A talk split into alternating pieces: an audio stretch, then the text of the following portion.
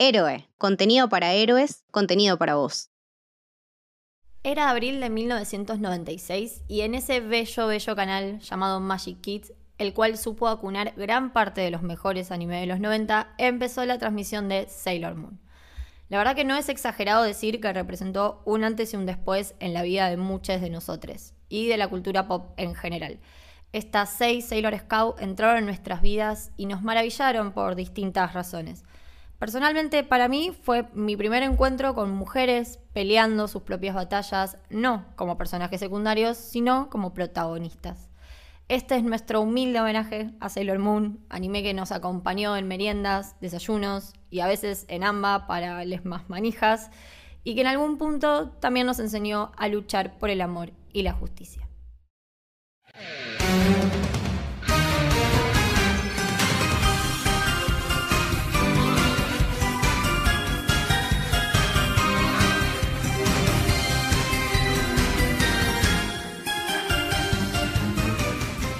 Bienvenidos, bienvenidas y bienvenidas al Camino del Samurái. Mi nombre es Mili y hoy vamos a hablar de nada más y nada menos que de la única, icónica, irrepetible y todos los adjetivos positivos que pueda tener Sailor Moon.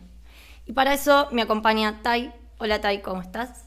Hola Mili, ¿cómo estás? Un placer estar acá en el Camino del Samurái. Muchas gracias por invitarme. Ay, no, un honor que estén acá. John, ¿cómo va John? ¿Todo bien? Hola, ¿cómo estás? Muchas gracias por la invitación. Y Gon, ¿cómo estás Gon? ¿Todo bien? Aló Meli, gracias por la invitación. Qué manija todo esto. Qué manija, qué manija, sí. La verdad que no puedo estar más agradecida de, nada de los invitados que tengo hoy eh, para, para, este episodio y para hablar de, de, Sailor Moon, que podemos no saber nada de anime, podemos no saber nada de manga, pero la verdad que eh, la iconografía de Sailor Moon es bastante significativa, representativa, es como nada, podés no saber nada de Sailor Moon, pero ver a Luna y saber que es de Sailor Moon. Podés no saber nada de anime, pero Sailor Moon es como única. Es única. Decís anime, decís Sailor Moon. Es imposible no saber nada de anime ya, por más que quieras decir no vi anime, es imposible. El anime es como un vórtice que te absorbe sí o sí. Es imposible escaparle. Totalmente. Sí. Están todos lados. Sí, totalmente. Y para empezar, me gustaría saber qué onda la, qué onda su relación con Sailor Moon. ¿Cómo le llegó este anime? Si de chicos, si de grandes. A vos, Tai, ¿qué, qué onda? Yo tengo una relación particular con Sailor Moon porque no lo vi de chico, o sea, era un anime que sí lo veía capaz mi hermana o mi prima, pero tampoco lo veían tanto. Eh, yo veía más Dragon Ball y Caballero del Zodíaco. Entonces, en ese momento no lo vi y aprovechando la cuarentena, eh, John me obligó a verlo. Muy bien, John. básicamente. Te mandó a hacer la tarea. Claro, así que me puse al día con todo el anime y encontré varias sorpresas que me agradaron y otras que no tanto también. Me gusta. Eh, así que es una visión quizás más actual. No, te, no tengo esa, esa parte de la infancia. Bueno, pero súper nada. Me, me, interesaba también esto, como bueno, ver qué, qué onda sin saber nada, encontrarte de, de adulto viendo Sailor Moon. Nada, debe ser un, flash verla por primera vez. Sí. Vos, John, por lo que me comentaste, tenés historia. Sí, yo desde chiquito, desde muy chiquito, desde tengo seis años. Sailor Moon es la piedra fundacional de mi vida, digamos, casi de, toda mi estructura, todo lo que he escrito y dibujado en mi vida pasa por Sailor Moon, o sea, tiene la estructura de Sailor Moon, está dentro. Muy bien. Sí, sí, sí, sí, es inevitable, así que es, es parte de mi vida. Es un poco también como nuestro, nuestra ESI. también, también, sí, fue sí, un poco, Fue un poco mi ESI. Eh, ¿Vos, Gon, qué, qué, qué onda? ¿Te, ¿Te, llegó de grande también o ya la, la tenías vista? Eh, fue uno de mis... Si tuviera que tener una pirámide en la cual pongo tres animes que, me, que fueron los que me hicieron llegar a, a, a lo que soy ahora, son Sailor Moon, Ranma y medio y creería que los Caballeros del Zodíaco. O Doraemon, estoy ahí porque no recuerdo cuál vino antes.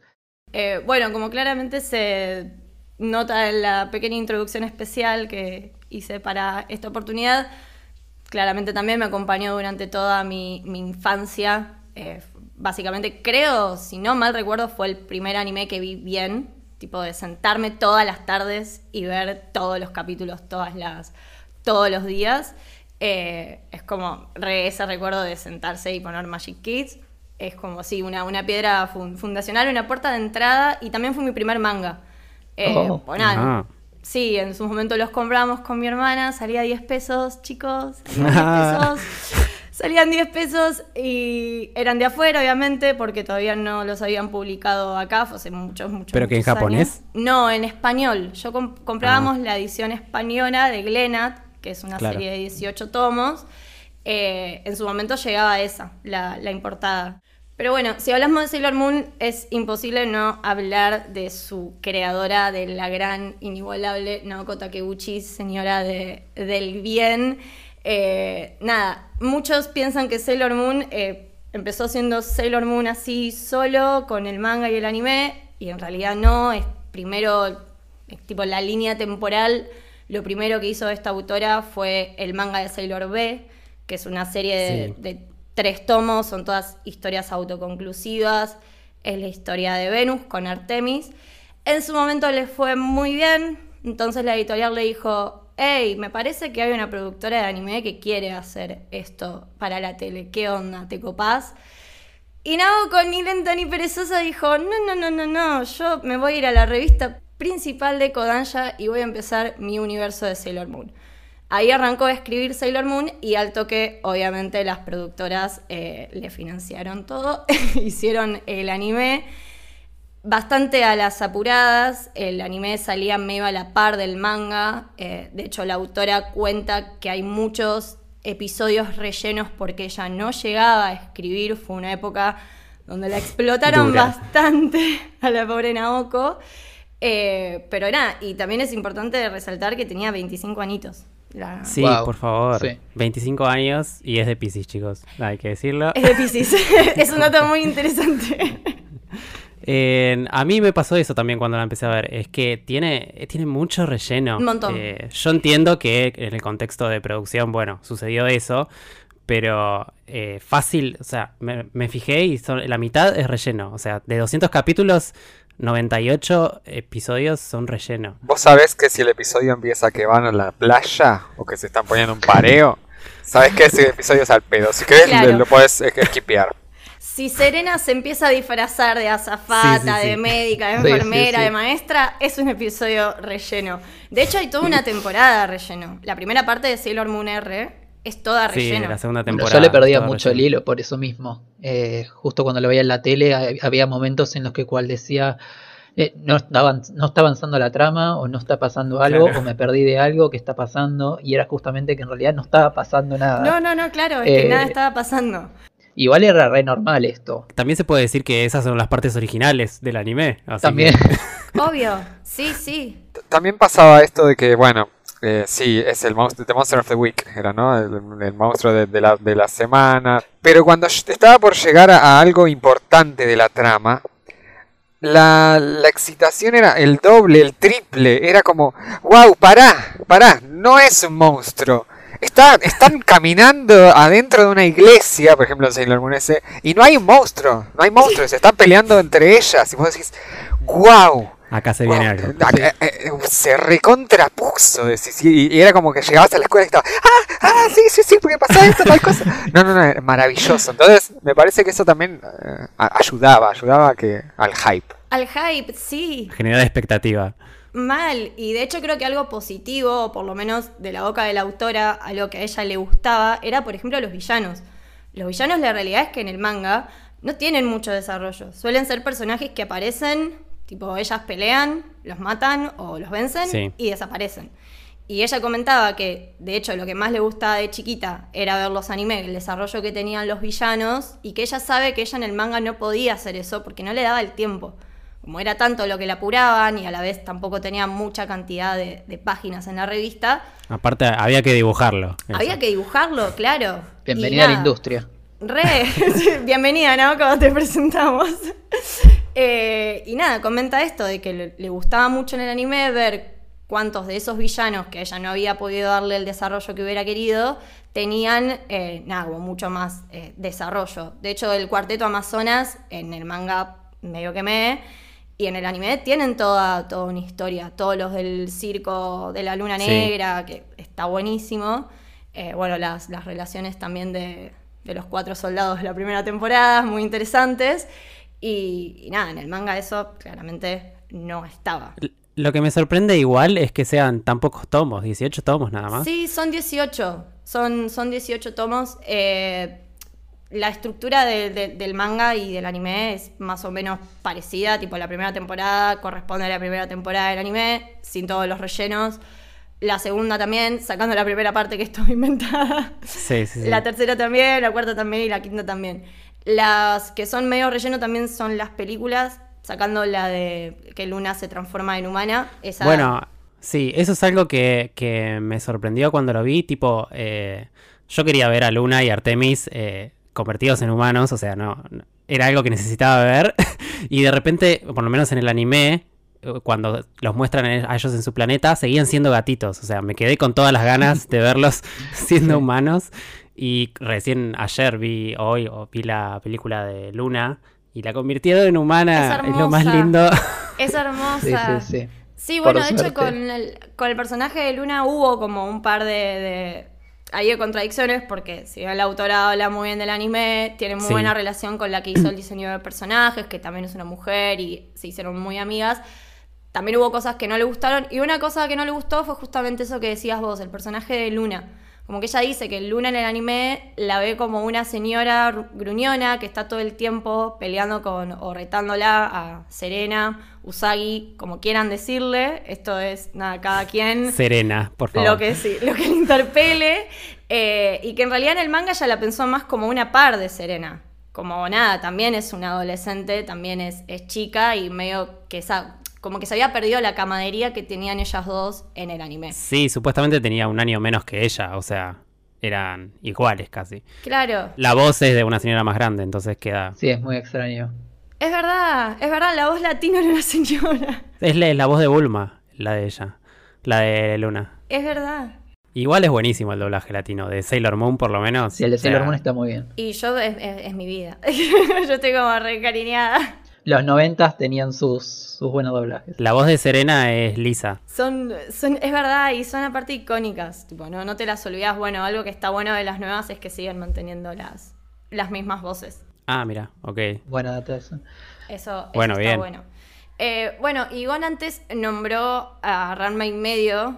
Está bueno destacar, en esta época la teníamos, a, Rumi- a Rumiko Takahashi representando tipo con Ranma y medio, después Inuyasha, también una ESI medio fundacional de nuestras relaciones afectivas, Un Inuyasha. poco más complicada igual Rama y medio para... No, no en el mejor sentido. Sí, Eh, no. Después también Fuji Yugi, tipo Yu Watase, una gran autora mujer también. Eh, bueno, hace poco, nada, se definió no binaria. Eh, es una, una genia también. Pero bueno, dentro de esta industria sabemos que a las mujeres siempre se les complicó bastante. Sí. En esa época me imagino que debe haber sido peor. De hecho, algo que a mí me hizo mucho ruido es que ella comenta que la idea de que ellas fueran tipo colegialas y usaran trajes de marinero fue una idea de su editor. Que le Sí. gustaba un grupo de idols y fue como, bueno, nada. meterles el trajecito. Eh, igual ella también estuvo como autora y como creadora de todo, estuvo también muy, muy detrás del anime. Eh, creo que uno de los directores era mm, Ikuhara, que es el que hizo Maguaro Penguin Drum, eh, Utena, y son cosas, series bastante queer. Eh, más que nada Utena, que fue en, en la misma década y, y era súper, súper, súper queer, creo que incluso más que Sailor Moon. Eh, así que estuvo bastante cuidado el anime. Sí, también entiendo que al salir tan a la par el manga y el anime, hay como una retroalimentación ahí que obvio que, que se alimentan ambas de, de las dos. O sea, la diseñadora es como que le, terminó gustando más lo que hizo capaz la diseñadora del anime en ciertos personajes que lo que había hecho ella. Eh, y también capaz por esto que le pidieron que haga un anime, aparte de que ella ya había hecho a Sailor Venus, es que se parecen tanto Sailor Venus y, y Sailor Moon. O sea, son casi iguales. O sea, Eh, bueno, sí, y, y la verdad que toda esta relación que ella comenta que tiene con la diseñadora de personajes, con la gente que trabajó en las películas de Sailor Moon Crystal o incluso en la obra de teatro, porque sí, tiene una obra de teatro, un ah, musical. mira. Pueden buscar pedacitos si están. La, la busqué porque me lo dijiste y me encontré con una gran sorpresa. No sé si grata todavía. Eh, veremos, pero bueno, a rescatar lo positivo es que, por ejemplo, en esa obra de teatro todos los personajes están interpretados por mujeres, incluso Ah, sí. los personajes masculinos, eh, toda la gente detrás de escena también. Es una autora bastante, podríamos decir, feminista. Ella, de hecho, ella tiene comentarios sí. bastante feministas, pero, pero nada, te- y se ve mucho en, en su historia, tipo, esa perspectiva que, que, que tiene de las mujeres no compitiendo, sino peleando juntas, eh, los hombres medio que... Con- sí, como viene, eh, hice mi trabajo, pero si usted no ha hecho nada, y sí se va, como el meme ese. Tuxedo Max que sí, que aparece y tira una flor y se va. Mal. A partir de estas construcciones, de, de estas, de estas opiniones que tiene ella de cómo son los hombres y saber justamente qué es lo que no, también puede construir personajes masculinos que a ella la representen. Y eso también está bueno. Sí, sí, sí, obvio. Y bueno, de hecho hay algunos, también por, para mí de lo más interesante o de lo que más mm, siempre me atrajo mucho de la mística de Sailor Moon, también es el binarismo con el que labura con, con muchos de sus personajes. O sea, es como de lo más, lo más interesante. Como para cortar el momento de tirarle flores a Naoko, aunque le vamos a seguir tirando flores porque la amamos. Un dato recho Lulo que necesito decirlo, aunque ya lo sepa todo el mundo, pero no importa. Está casada con Yoshihiro Tagashi, Togashi, obviamente el autor de Hunter x Hunter, Yu Hakusho. Eh, nada, tienen una hermosa historia de, de amor, se conocieron y se enamoraron. En el tomo 7 del manga de, de Yu Hakusho se puede ver que él le dedica un dibujo porque ella le estaba dando una mano a él en unos dibujos y nada, dice que dibujas precioso, que es re lindo lo que haces. Nada, hermoso, shipeo. Eh, también si quieren googlear o si encuentran, es muy gracioso ver cuando comparan el estudio de él que usa para dibujar y el estudio de ella. Tipo, ella es súper perfecta, todo ordenado y limpio, y lo de él es un quilombo, tipo, todo es Sí, es un quilombo. quilombo. eh. Podría darle una mano ya que está para seguir Hunter, pero bueno, no sé. Yo la tiro. Decían eso, decían que ella estaba como ahí practicando el estilo de él para seguirlo por si él pasaba mejor vida o no, pero bueno, no sé, es medio amoroso. Siempre hay que tener un backup por si te morís. Igual, eh, o sea, no me parece data menor la que estén juntos y de repente, no sé, te pongas a analizar Yu Hakusho y Hunter X y de repente veas que tienen en los 80 barra 90 barra 2000, que fue como justo esta época en donde reinaban sus mangas, historias.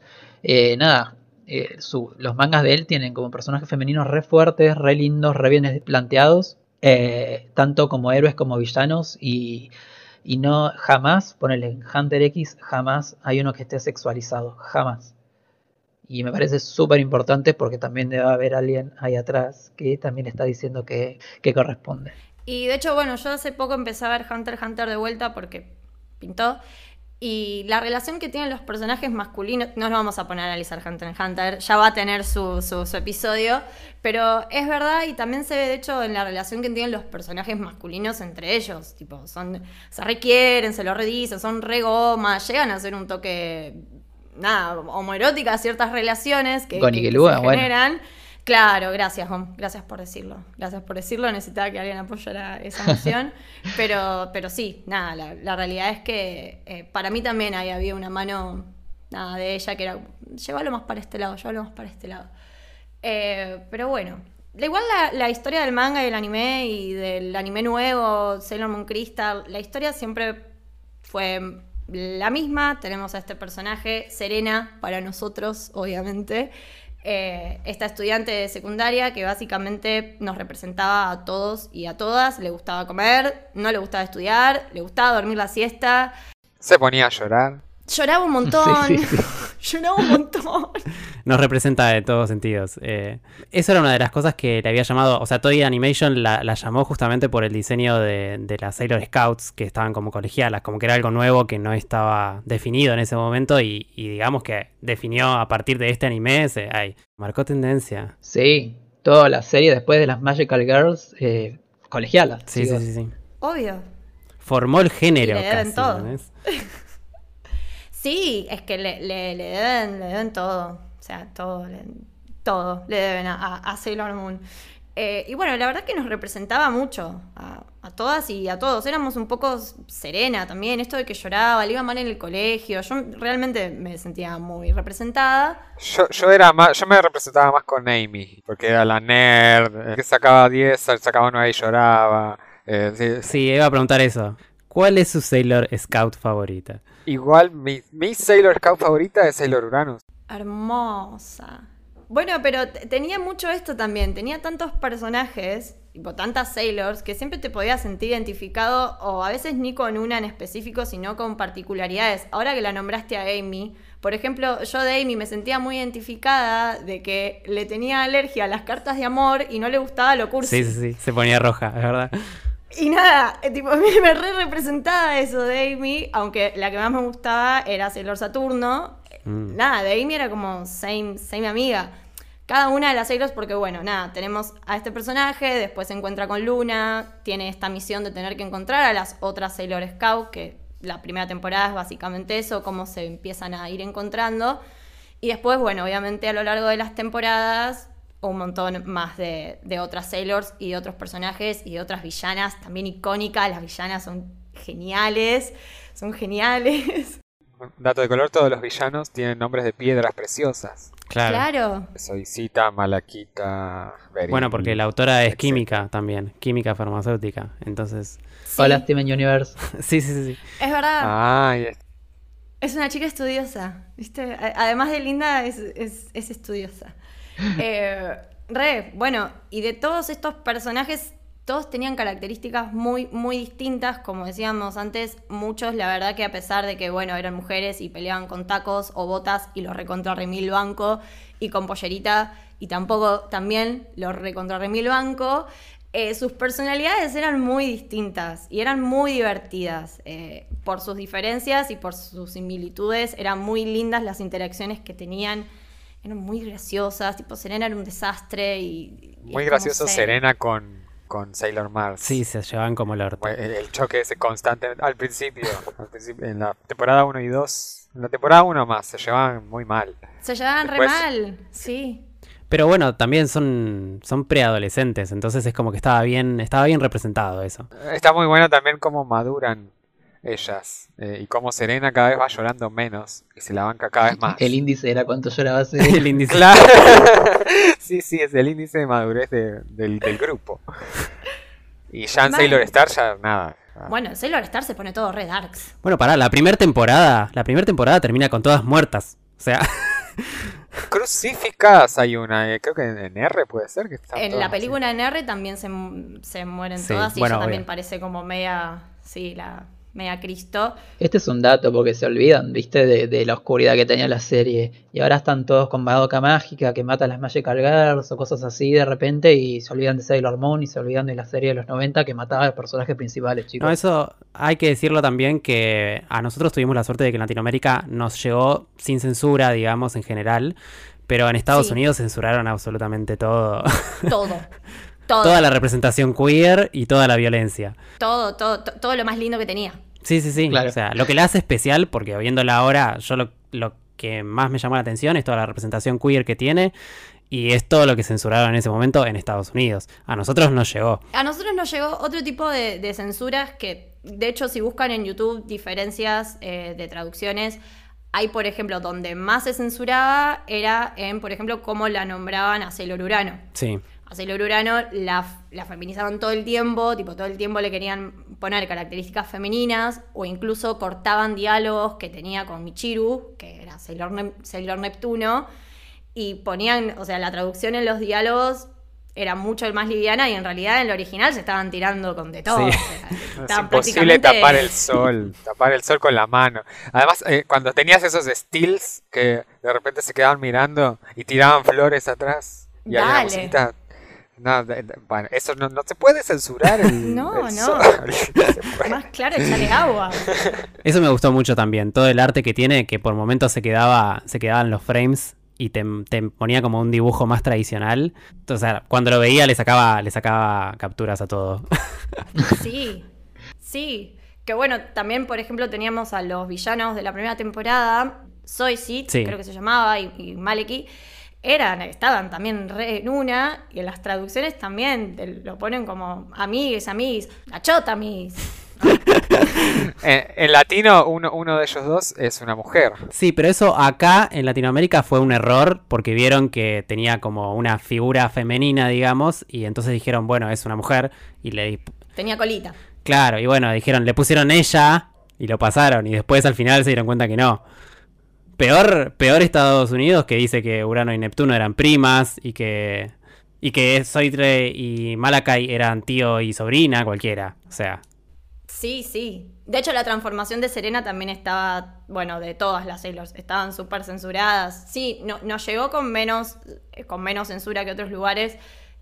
Las censuras, bueno, pasaba medio también como esto que decíamos con Hunter x Hunter, que le ponían un género a cierto personaje que no correspondía o que tal vez no estaba definido, que tal vez pasa hasta ahora con Hanshi en Shingeki. Eh, depende de cómo se perciba, medio que cada país elige hacer lo que quiere como el japonés es otro idioma muy distinto y da como para otras interpretaciones más interesantes. Y bueno, acá medio que estaba esa necesidad de encasillar eh, a ciertos personajes o demás. Pero sí, la realidad es que lo más interesante también que tenía era eso, tenía mucha representación queer, eh, explícita y, y- y consciente. Era como buenísimo.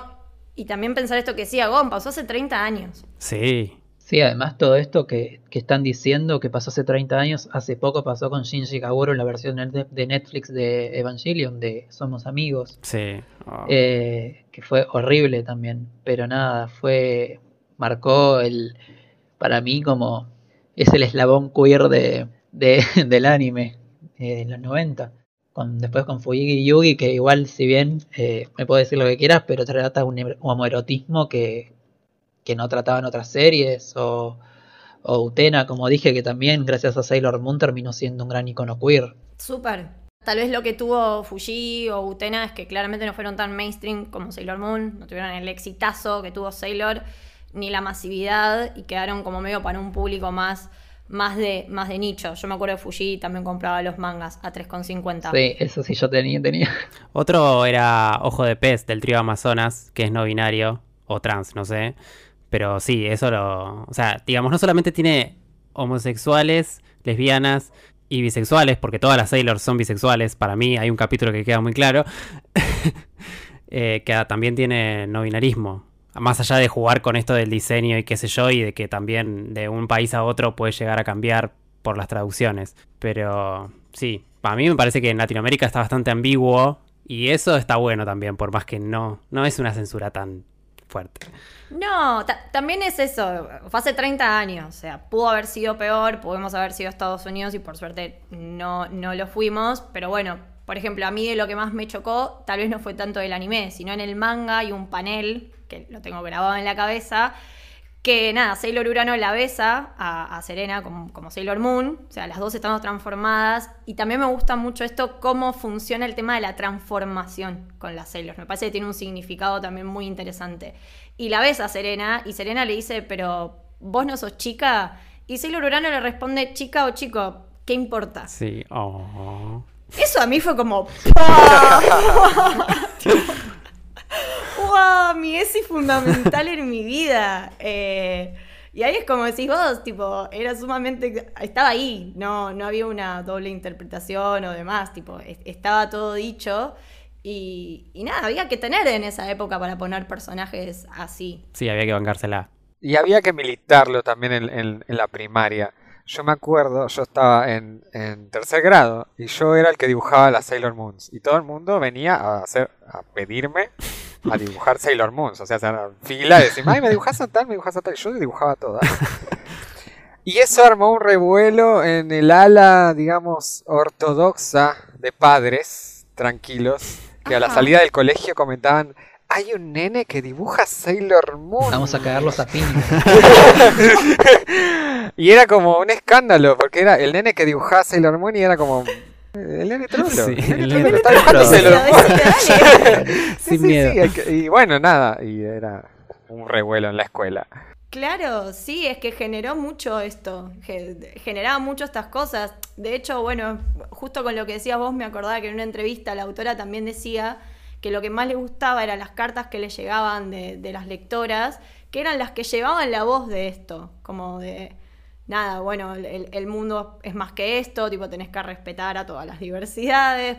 Ella habla mucho de su mamá, que dice que su mamá la influenció un montón y la hizo respetar y, y nada, acunar un poco todo, todo lo que no era simplemente heterosexual, básicamente. Y pasaba mucho en el colegio. Aparte, bueno, yo por ejemplo, el único recuerdo de anime para chicas, entre muchas comillas, que conozco, que haya tenido álbum de figurita, Sí. revista mensual, Que haya salido en la láser.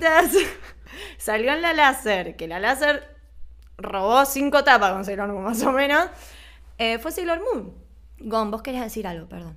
No, no, no, que dijeron la láser y me acuerdo de las cantidades de transfobia, pero nada, no importa. Sí, sí, sí, sí. Bueno, Sí, pero estaba no, Sailor Moon. De todo, de todo. Sí, sí, Sailor Moon, pero cada cosa he leído ahí. Es más, creo que las tengo por ahí, podría quemarlas. Bueno, yo, yo las compraba mucho, las comprábamos con, con mi hermana también.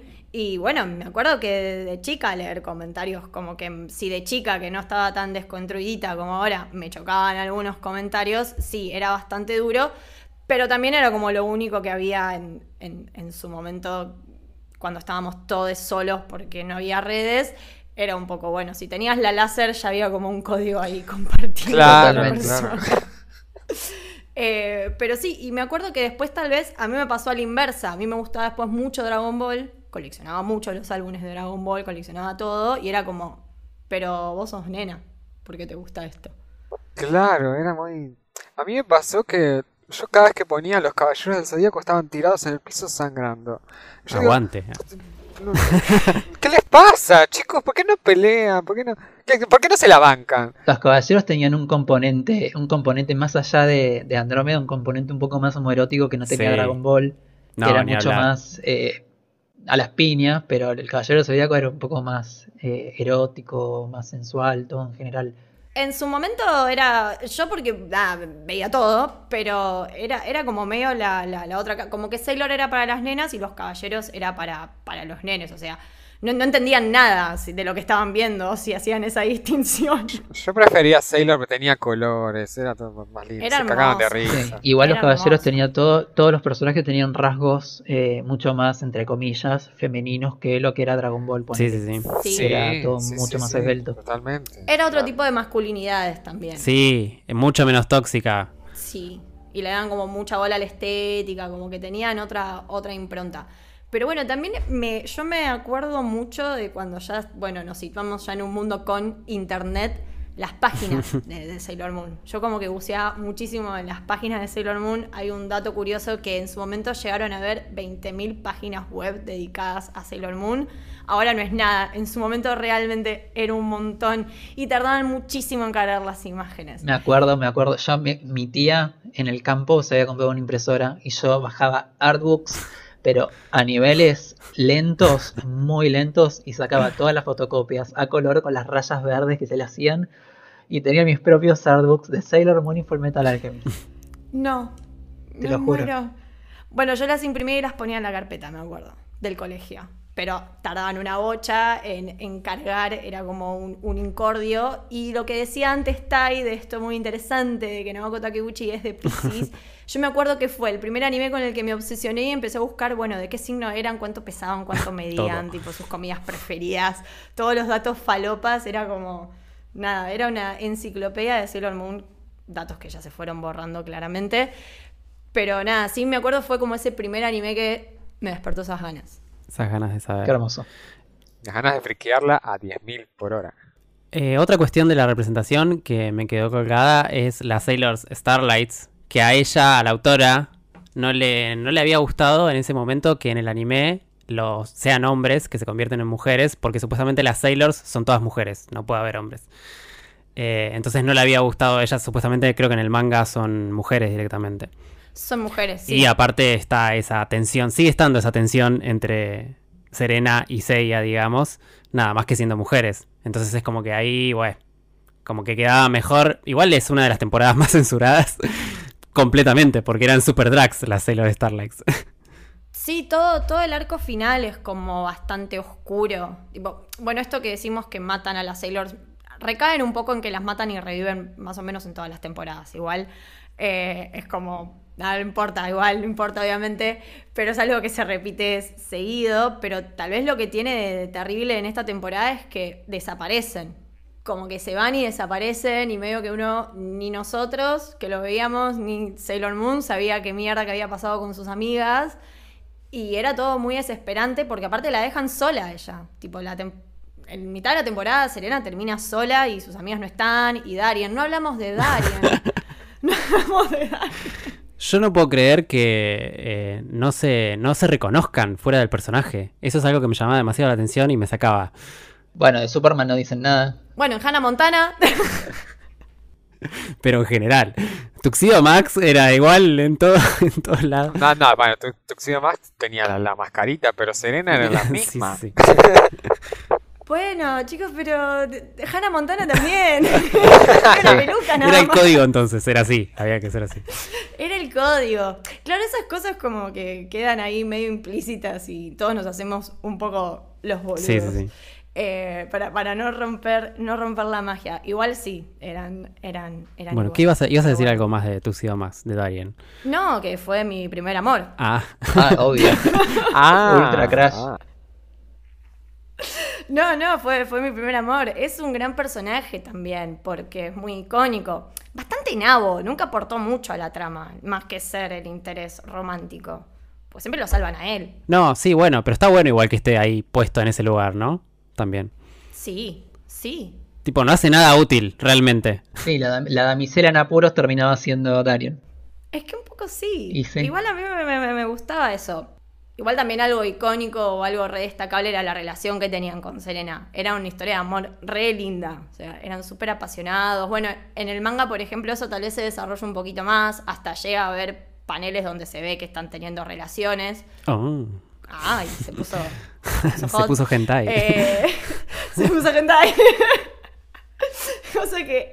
Nada, cosa que en el anime nunca pasa, pero creo que por lo que mencionaban antes, que decía John, en el anime capaz a Serena sí le encasillan un poco más en ese papel de, de llorona durante más tiempo. Y en el manga va a tener otro desarrollo un poco más. eh, un poco más maduro, o sea, las ves pasar de año, las ves después querer ir a la universidad, tipo, como otro tipo de cosas que en el anime no, no se, se encasilló mucho en la personalidad de, de la nena que lloraba y tal vez le falta un poquito más de, de profundidad.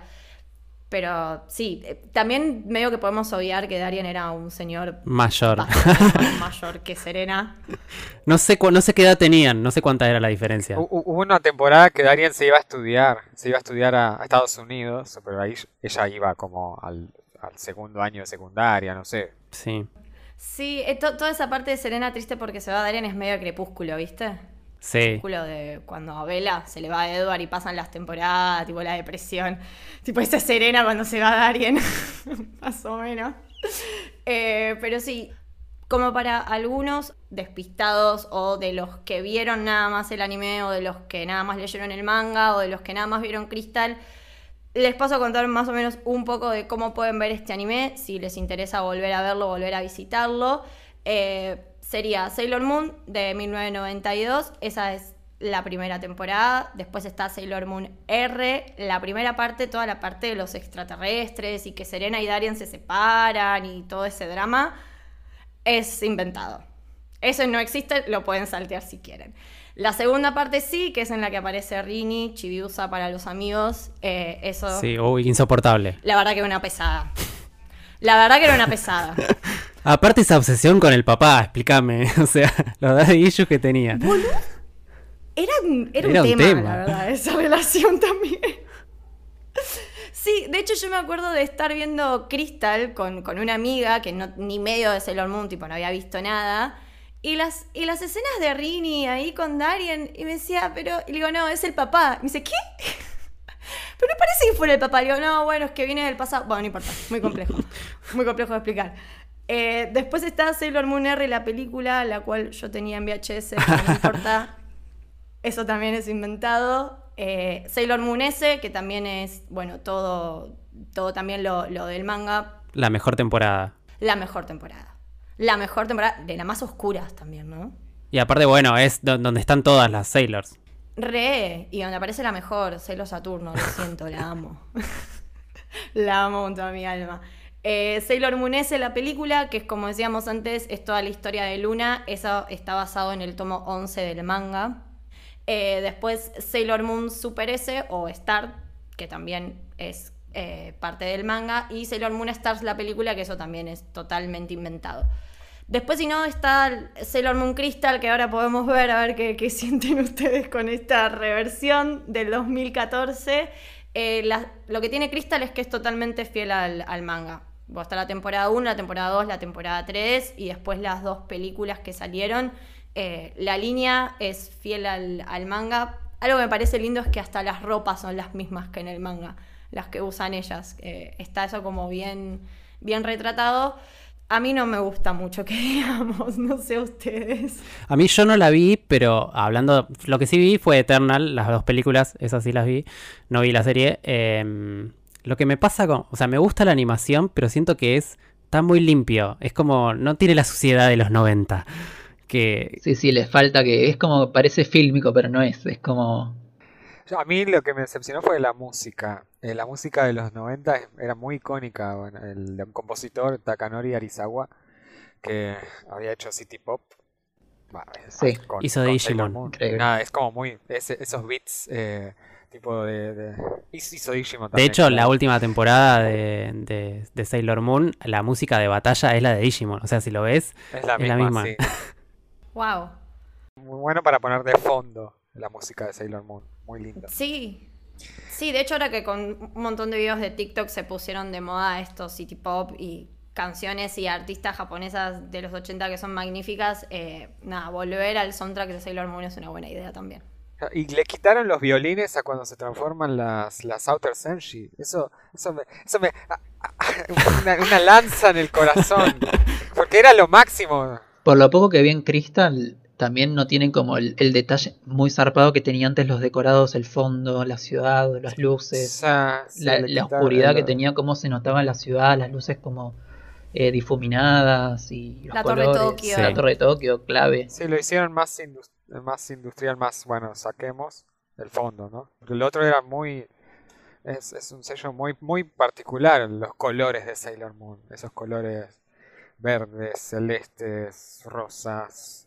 Bueno, ahora en, en como es en Turning Red, creo que era, que Rel hicieron homenaje a los fondos de Sailor Moon. que está la referencia. Sí, sí, sí, está totalmente, totalmente influenciado.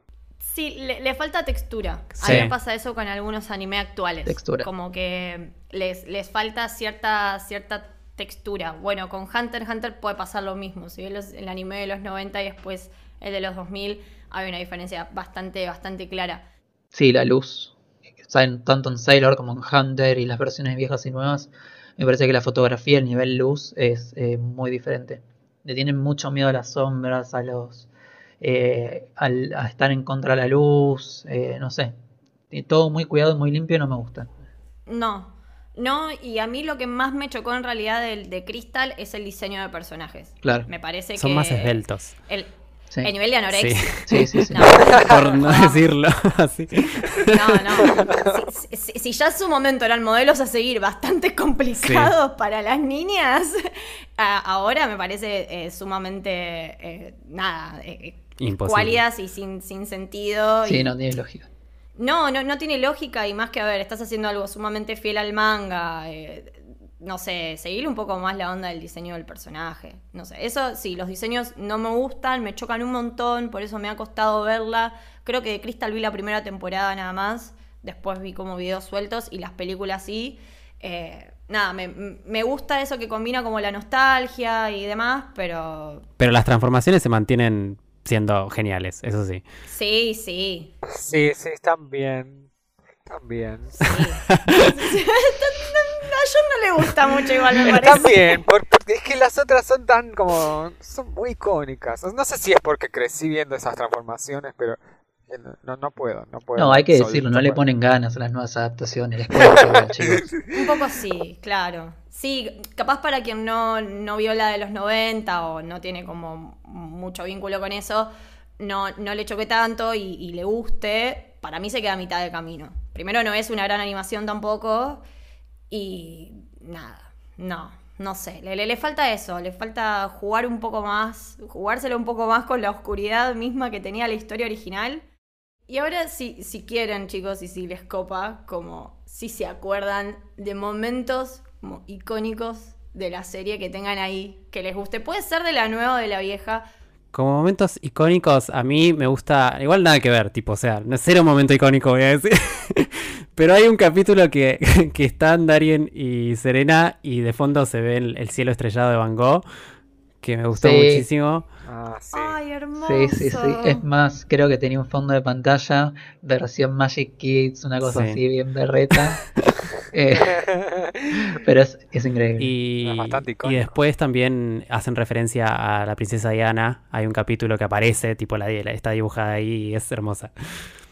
Es que, bueno, antes decía John lo, lo de la música. Algo icónico igual puede ser incluso eso, el opening. Sí, el bueno. ending. O sea, Para mí, momento icónico, y aprovechen que está en Netflix, Sailor Moon S, hace un quiebre la temporada cuando no aparece el monstruo de la semana, justamente lo que estaba diciendo hoy. Y, y tienen que ir a una misión en una iglesia tipo, una iglesia tipo la de la de Gaudí, la que está en Barcelona, sí. que están en re medio del mar. Sí.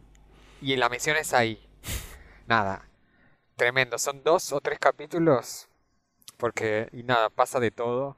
Y decís, wow, no voy a spoilear nada, obvio, porque para la gente que lo quiere ver, pero ese es un momento icónico de esa serie donde hace el quiebre Sailor Moon S. Hmm. Se pone, se pone Red Arcs, aparte. Se pone Red Arcs. Sí, sí, sí, lo que dijiste con lo de los capítulos, yo me acuerdo cuando en Magic Kicks claramente acá compraban por tanda los capítulos. Me acuerdo cuando se les acababan los capítulos y repetían, y repetían, y repetían. Tipo, el capítulo donde encuentran a Celio Mercurio creo que lo vi toda la semana porque toda la semana lo pasaban. Y yo lo veía igual, y era el mismo. Me acuerdo tipo mi vieja diciéndome, che, Mili, es lo mismo que viste ayer. Sí, sí, sí. Y lo mismo que voy a ver mañana. O sea, Ah, Lo, lo bueno de ser niños ahí es que no, no molesta ver y ver y constantemente ver una. Pero ah, igual había momentos que te, te recortaban, porque sabías que estaba por venir algo copado y de repente volvían Sí, al sí, sí, principio sí. y, oh, no, tengo que... Sí, decías, uy, este es el capítulo que el que sigue es el que no vi. Y después de Claro. esperar dos meses a toda la repetición, y al otro día, de vuelta repetían. No, ahí te Sí, morías. qué bajón cuando pasaba eso. Era horrible. pasó con los caballeros, tipo, Sí. no, no, no terminaban de pasar más todas las casas, Mm. porque volvían al inicio. Era, era horrible. Sí, un loop Era una psicopatía que nos hacían. Tipo, te- terrible. Eh, a mí de momentos icónicos, bueno, como el que nombré antes, para mí mi nada, momento más especial es ese donde Sailor Urano le dice a Serena, who cares, chapemos. Ese es como uno de mis momentos preferidos. Eh, después de chica amaba, amaba cuando Serena se transformaba en distintas cosas. Tipo, Serena zafata, Serena enfermera. Ay, Eh, Eso lo usaron un poquito y después como que se olvidaron de, de ese recurso, ¿viste? Era la lapicera, la lapicera mágica era no sé qué. Sí, que le había dado luna y después. Nada. Quedó. Quedó ahí. A mí me encantaban los gadgets que tenía Sailor Mercury que pelaba unos, Ay, unos sí, siempre los, an- los anteojitos Decía- también. Pe- Pelaba esos, no, eran como esas, eh, la- las agendas electrónicas de genios. Bueno, supuestamente, Cada una tenía una. supuestamente ella inventó la pelota luna que tiene Chibi. Sí, Ah, mira vos. Pero bueno, después Mirá. la inventó. Teorías. Dicen, Sí, dicen sí, por sí. ahí. Yo que sé se le había dado Plutón, pero me gusta igual esa, esa teoría. Eh, después algo que, bueno, a pesar de no ser muy ñoña, mi corazón de niña ñoña lo recuerda, es cuando se dan el primer beso Darien y Serena en la fiesta de tipo de disfraces en la primera temporada. Sí. Como que me reacuerdo de eso. Me acuerdo mucho de la fiesta, pero no del beso. Es que es como termina el capítulo. Termina que ella está ahí toda quebrada y él le da un beso. Sí, ahí hubo algo de censura en Estados Unidos porque justamente está quebrada y Darien la está besando. es como, mmm, mmm. Bueno, a Cenicienta tampoco le preguntaron si quería que No, fuera Blanca- a besada. Blancanieves tampoco, así que A Blancanieves tampoco. Y Serena ya gustaba de él. Claro, era válido. Cállense. no me cae el momento. Pero sí. No, fuera feminismo de ahí, fuera. Pero sí, eso me, me parecía como muy dulce y después todos los momentos me parecían muy icónicos cuando ella se transformaba en la princesa Serenity. Con el pelo plateado que la autora quería ponerle Esbel. Yo lo que tengo represente, eh, creo que era la cuarta o quinta temporada, la de las Starlight. Sí. La La quinta. quinta, sí. Sí, cuando aparecen me acuerdo de, de los trajes que me parecían un montón en su momento y todo eso y, y todavía lo tengo súper presente. Es más, capaz son medio BDSM, no, Sí, sí, sí. Oh, aguante igual. Ah. Sí, igual sí, pero era como que en su momento fue como, qué diferente. es Bueno, ahí se metió, porque obviamente el objetivo es vender muñecos. Ahí se metió Bandai y dijo, che, hacer el pelo largo porque necesito para la muñeca que tenga el pelo largo. Claro. Sí, bueno, lo mismo pasó con Cowboy Bebop. Tipo, a Shinichiro le dijeron, sí, sí, te redamos la plata. Dibujame un par de naves que yo pueda sacar a producción después, por favor. pero, pero sí, bueno, y hablando de muñecas, eh, yo me acuerdo de las muñequitas que vendían. Las acá, las nacionales y Las de populares. once. Yo Ah. No, no, no los gallapones, no las de Bandai. tipo, No, que tenía las el de pelito que las, las podías peinar. Eran hermosas, boludo. Eran algunas que eran re lindas. Yo tenía unas re tristes, las que venían en esos que eran como cartones con el plástico incrustado y tenían los muñequitos, esos que parecían de Jack. tipo, Ah, tenía todas las. Sailor, que, tenía todas las Sailor que estaban re mal pintadas y también tenía como si fuera todos los Digimon, pero eran de la misma marca, entre comillas. Sí, Claro. la no marca. Sí, y después, bueno, hubo un par ahí de, de cositas que también se podían encontrar, como el, nada, el palo que usaba ella, las lapiceras. La lapicera la tengo represente, tipo, represente. Mal, todas queríamos una, una lapicera. Y después yo me acuerdo muchísimo de las revistas mensuales de Sailor Moon, que fue creo que el único así anime, como decíamos antes, no tipo Dragon Ball, que ha llegado a tener su revista. Era muy divertida porque aparte era una revista de Sailor Moon, donde también había historietas de, de- de Sailor Moon. Y después está un informe sobre Shakira. Random. Y un informe sobre Madonna. Tipo, era buenísima. Y juegos, obviamente. Eh, nada, me- acuerdo de chica que, que me, me divertía mucho. Y, y nada, mi- millones, millones de, de- de cosas. Había un juego de Sega tipo Street Fighter, Sí, que ibas caminando por la callecita. golpeando cosas. Sí. Si tienen ganas y les gusta, pueden, podemos decir cada uno su Sailor preferida. Eh, la mía, eh, igual que ustedes, Amy, Mercury, eh, es como la que más me identificaba en ese momento y me gustaba, así que sea tan Ravenclaw. Pero después también es un poco fue suplantada por Neptuno, porque tiene una misma onda, es bastante artística también. Sí, sí. De hecho, es como la, la inspiración de Mercury después. Como que en un arco del manga también medio que está en crisis y se acuerda de Neptuno y es como, oh, mi salvador. Eh, sí, sí, sí, sí. La, la tuya, John, o puede ser más de uno o dos. La importa. mía, eh, Uranus. Fue como el- la que me hizo el quiebre en la cabeza cuando le vi. Que dije, para nena, nene, no, bueno, no me importa que sea, la amo, le amo. Mal, súper. Gon, Sí, coincido con John, pero en ese momento creo que no lo entendía, pero me gustaba mucho estéticamente. Hermosa, hermosa. A mí, porque siempre fui una chica muy darks, muy mala. Obviamente me gustaba Sailor Saturno. Es que sí, por algo después me gustaba Raven de los Teen Titans. La Sailor de la destrucción tenía que ser. La Sailor de la Sailor de la destrucción. destrucción. Eh, nada. Tenía un- música bueno, propia Sailor Saturno. Obvio, boludo, era lo Era lo más. O sea, era el caos. Era buenísimo. La mina se carga el mundo y, y era la más poderosa pa- para mí. De hecho, hay una anécdota muy. Nada, me pareció muy linda. Que hay un panel muy característico de Sailor Saturno en el final de Sailor Sí. Moon S, en el manga. Es como, nada, es ella toda así hermosa diciendo, bueno, donde hay destrucción también hay posibilidad de un nuevo inicio, que me parece hermosa aparte la frase. Y la autora dice, yo hice todo el arco esperando llegar a ese momento. Hermoso. Todo el arco del manga fue para llegar a eso, nada más. Eh, y nada, es, era muy, muy linda y me gustaba también mucho eso de el contraste que se daba. No me acuerdo si en el anime se desarrollaba mucho o no, pero de que era como re oscura y coleccionaba lámparas. Se me parecía como re lindo eso. Sí, se, desa- se desarrollaba bastante. ¿eh? porque como era chiquita, estaba mucho con Chibi, Sí. entonces Sí. por ahí Chibi. se desarrollaba bastante eh, Saturn. Yo la, yo la shipeaba un poquito. Sí, ¿por qué no? Bueno, Además, eh, eh, cuando era el enviado del mal, estaba sentada como en un trono con todos muñecos siniestros ahí con los globos. es verdad. Era, sí, era película de terror. Eh, hermosa, hermosa. El- lo único que lo, uni- lo que más banco de, de Rini, de Chibi, es cuando se hace grande y es Black Lady, por favor, Bueno, de, la- de las mejores villanas. de las mejores villanas. Sí, sí, sí. De las mejores villanas. Quiero saber qué es lo que no le gustó tanto a Tai. Lo que no me gustó tanto, a mí me molestó Sí. mucho. Es verdad.